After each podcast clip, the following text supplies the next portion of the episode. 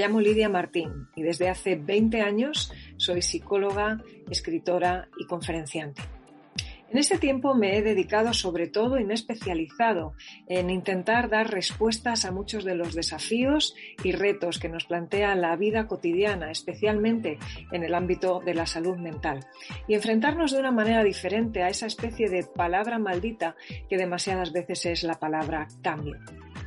en el mundo con otros ojos, este espacio que ahora también es tuyo, espero que te encuentres cómodo, que puedas disfrutar de escuchar de muy diferentes temas con diferentes voces y sensibilidades, a veces desde lo humano, desde lo profesional o científico, también desde lo espiritual, porque las personas somos un todo que no deberíamos simplemente compartimentar. Así que si te apetece esta propuesta, si te apetece que maticemos tantas cosas necesarias, que podamos ver la vida en grises, porque sabes que no es solo en blanco y negro, este es tu lugar, me encanta compartirlo contigo y te animo entonces a que pongas atención porque empezamos ahora mismo.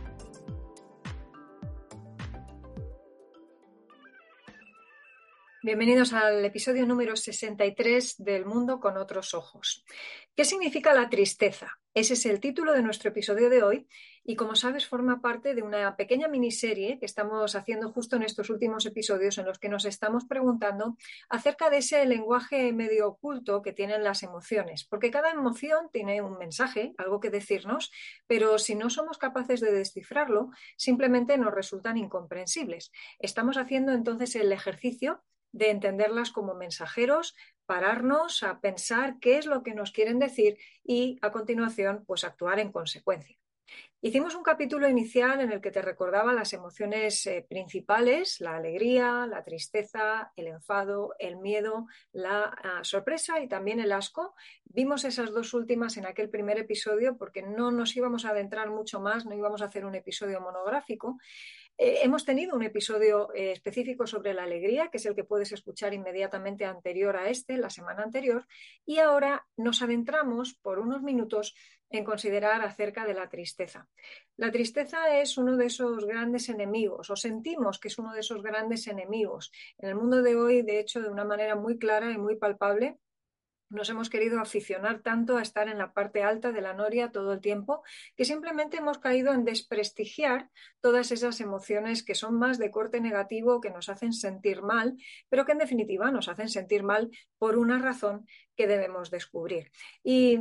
lo que está queriendo decir la tristeza en definitiva es que hay algo que no te gusta y que posiblemente necesitas un cambio. Ahora, ese posiblemente es la palabra clave en todo esto, porque en muchas ocasiones va a ser así, la tristeza te está hablando de un cambio, quizá no es un cambio necesariamente en las circunstancias, sino un cambio en la manera en la que tú estás percibiendo, interpretando o gestionando esas circunstancias, pero va a suceder como con el resto de emociones, vas a tener que hacerte preguntas y cuestionarte hasta qué punto lo que esa tristeza te está diciendo, que ese cambio quizá es algo que se está barruntando, es algo que debes seguir de manera 100% o si por el contrario cada una de esas preguntas te va a llevar en una dirección eh, distinta. Vas a tener que decidir, en definitiva, si ese cambio es un cambio conveniente o no conveniente, porque vamos a ver que a veces la tristeza aparece más de una manera especialmente caprichosa simplemente porque las cosas no salen como nosotros querríamos, es una cuestión de frustración, entonces es una cuestión de decepción, más que una tristeza, digamos, legítima, de esas que nos ayudan a construir mejor nuestra vida porque aparecen ante cosas que realmente deben producirnos esa tristeza, como por ejemplo la muerte o la desaparición de un ser querido. Así que ya has visto que la conclusión por donde solemos empezar es esa idea de cambio la tristeza te habla de una insatisfacción que posiblemente te va a hacer hacerte preguntas sobre un cambio, pero pregúntate, esa es la nueva visión sobre la tristeza, si ese es un cambio importante o no, conveniente o no, y no simplemente des por hecho que aquello que te produce tristeza está mal, porque muchas veces las cosas mejores, si están bien enfocadas, también van a traernos momentos de tristeza. Vamos a meternos en harina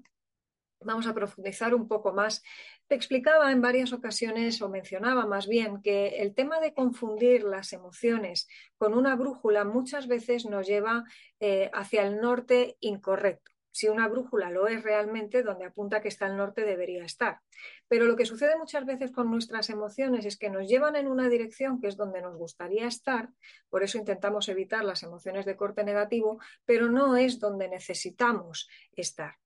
Una situación que te crea tristeza, de lo que te está hablando en definitiva es de que hay algo en esa circunstancia que no te gusta. A veces puede ser que no nos gusta porque verdaderamente se requiere un cambio. Imagínate que estás en un trabajo que no está permitiéndote cumplir tu propósito en la vida, que no tiene nada que ver con lo que has estudiado, en el que quizá te están tratando mal, te está produciendo una serie de situaciones muy incómodas que no son fáciles de resolver y eso cada vez más, cada vez más está generando en tus emociones una reacción de bajo estado de ánimo. Te gustaría que las cosas fueran de otra manera, en definitiva, y precisamente por eso es que esa tristeza aparece, aparece como una manera de decirte, Perfecto, analiza lo que te está sucediendo, mira a ver qué puedes modificar. Si no hay nada que puedas modificar, de acuerdo, pues tendremos que cambiar nosotros para gestionarlo mejor, pero aún así te está invitando a un cambio esa tristeza. Pero otras veces eh, no es tanto que esa tristeza aparece ante una situación que legítimamente requiere un cambio, sino que simplemente aparece en esos momentos en el que las cosas simplemente no pasan como a nosotros nos gustaría. Nosotros querríamos, eh, por ejemplo, pues ganar el sueldo que nos gustaría o trabajar con el tipo de persona que nos gustaría, o tener un tipo de relación de una forma concreta que nos gustaría. Algunos de esos cambios pueden ser razonables, pero otros muchos de ellos, pues simplemente no. ¿Qué pasa, por ejemplo, con un adolescente que quiere, por ejemplo, que el mundo funcione de una manera distinta a cómo funciona y entra en un proceso depresivo simplemente porque las cosas no son como le gustaría o porque tiene que esforzarse en estudiar? ¿O qué pasa con una persona adulta, infantilizada en cierto sentido, que muchas veces también lo vemos constantemente. De hecho, la famosa crisis de la media vida, que se hablaba en su momento, la crisis de los 40, eh, ahora casi casi se la eh, ve como una especie de segunda adolescencia, en que las personas pues se obcecan en no quiero cumplir años, no quiero envejecer, yo lo que quiero es vivir como vivía antes, entonces todo lo que me acumule responsabilidades a día de hoy y que me produce una tristeza, simplemente lo abandono y me vuelvo a esa otra faceta de mi vida que, lejos de haber superado, parece que nos vuelve a llamar cual canto de sirena. ¿no? Y esos cantos de sirena tienen exactamente aquel efecto de aquellos famosos cantos eh, de la historia de, Homero, ¿no? en que las sirenas atrapaban a los marineros y los llevaban al fondo del mar porque se dejaban seducir por algo que sonaba muy bien, pero que en el fondo era el inicio de su perdición. Cuando nosotros nos negamos a eh, tener momentos de tristeza o a responder a esos momentos de tristeza haciéndonos esas preguntas y reconociendo lo que verdaderamente debe producirnos tristeza de lo que simplemente son cuestiones de capricho, que nos empeñamos en hacer que el mundo funcione de una manera distinta a como funcione y bueno, pues vivir conforme a unicornios y arcoíris en vez de conforme son las cosas, cuando no distinguimos esto, estamos vendidos en un sentido, empezamos a utilizar las emociones como brújula, nos empeñamos en que la tristeza desaparezca como sea, y entonces la gente se da a todo tipo de formas de evadir el malestar, desde el uso del alcohol, a echarse siestas de tres horas, a pues, cogerse bajas quizá laborales para no seguir yendo a ese trabajo que les molesta, evadir determinado tipo de conflictos que les hacen sentirse tristes. Y entonces, en vez de enfrentar en vez de hacernos con la situación, en vez de reconocer que el mensaje que nos está lanzando la tristeza es un detente, mira la luz roja y analiza qué es lo que puede estar pasando y entonces actuar en consecuencia, no, nos prestamos simplemente al ejercicio de la huida, el no me quiero sentir mal, me voy a dar a la alegría como sea, voy a buscar experiencias, me distraigo constantemente porque donde no quiero estar en ningún caso es dedicándole ni un minuto de mi vida a esto que reclama mi atención pero que me hace sentir mal.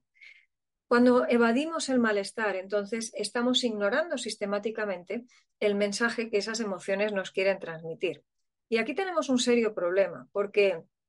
muchas veces, claro, la primera vez que viene la tristeza a decirte que tienes que hacer un cambio,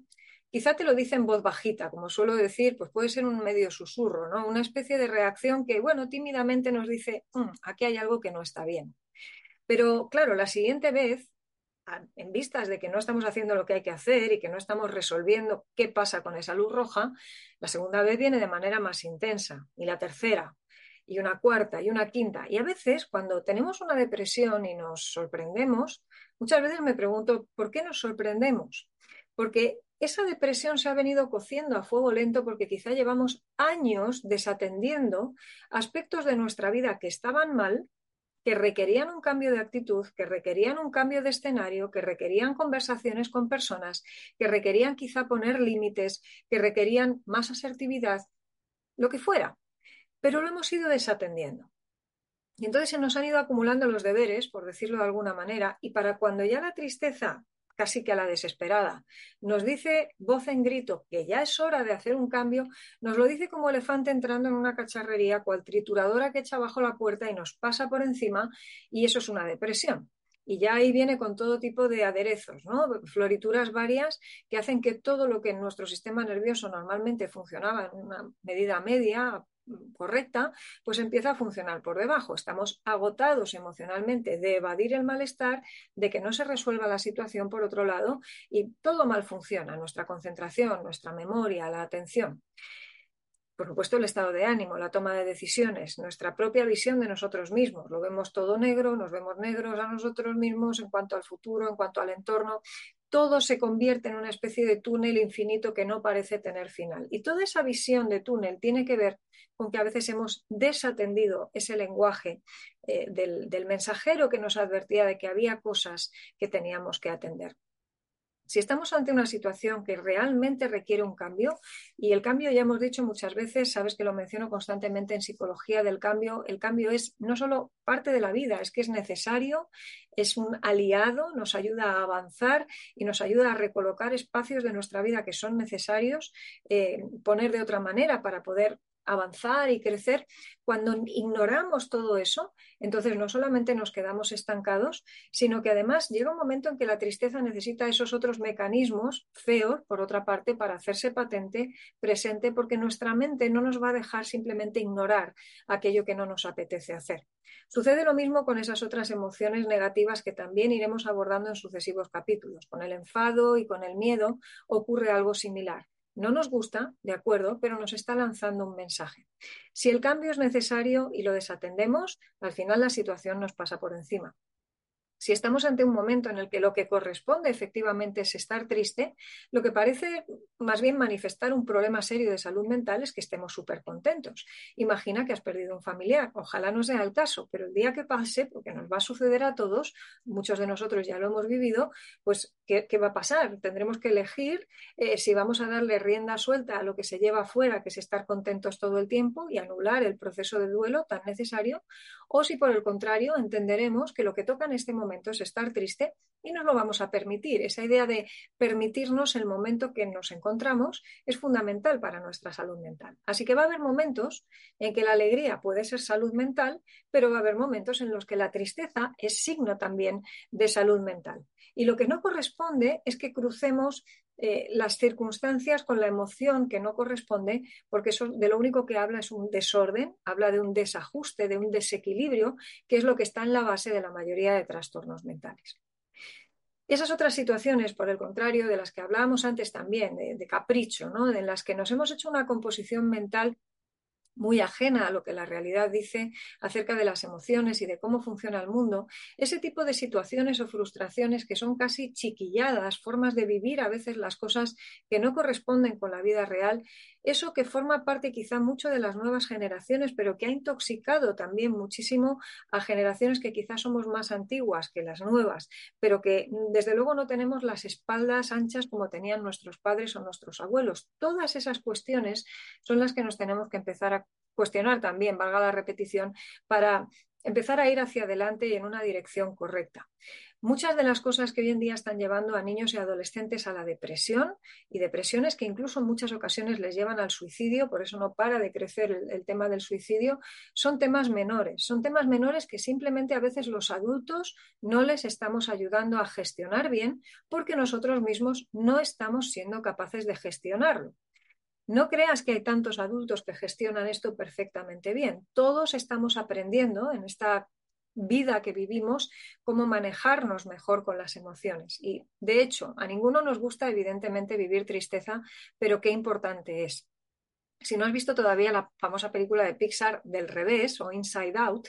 es una buena película porque de una manera muy gráfica, evidentemente, te cuentan cómo al final todas esas emociones, en aquel momento en la vida de un adolescente, pero también aplica a nosotros perfectamente bien, tienen su papel tienen su lugar. Eh, la heroína no siempre va a ser la alegría, aunque nos encante estar allí. Cada una de las otras emociones y especialmente la tristeza va a tener su aportación fundamental también para el buen desarrollo de la vida. Así que recuerda, las emociones siguen siendo esos mensajeros que te traen pistas acerca de cómo manejarte mejor en los momentos que te toca vivir. No ignores ninguno de esos mensajes. Aprovecha la tristeza para identificar dónde y de qué manera puedes hacer los cambios pertinentes y date sobre todo la oportunidad de vivir el momento en que te encuentras, incluso si te toca vivirlo con tristeza.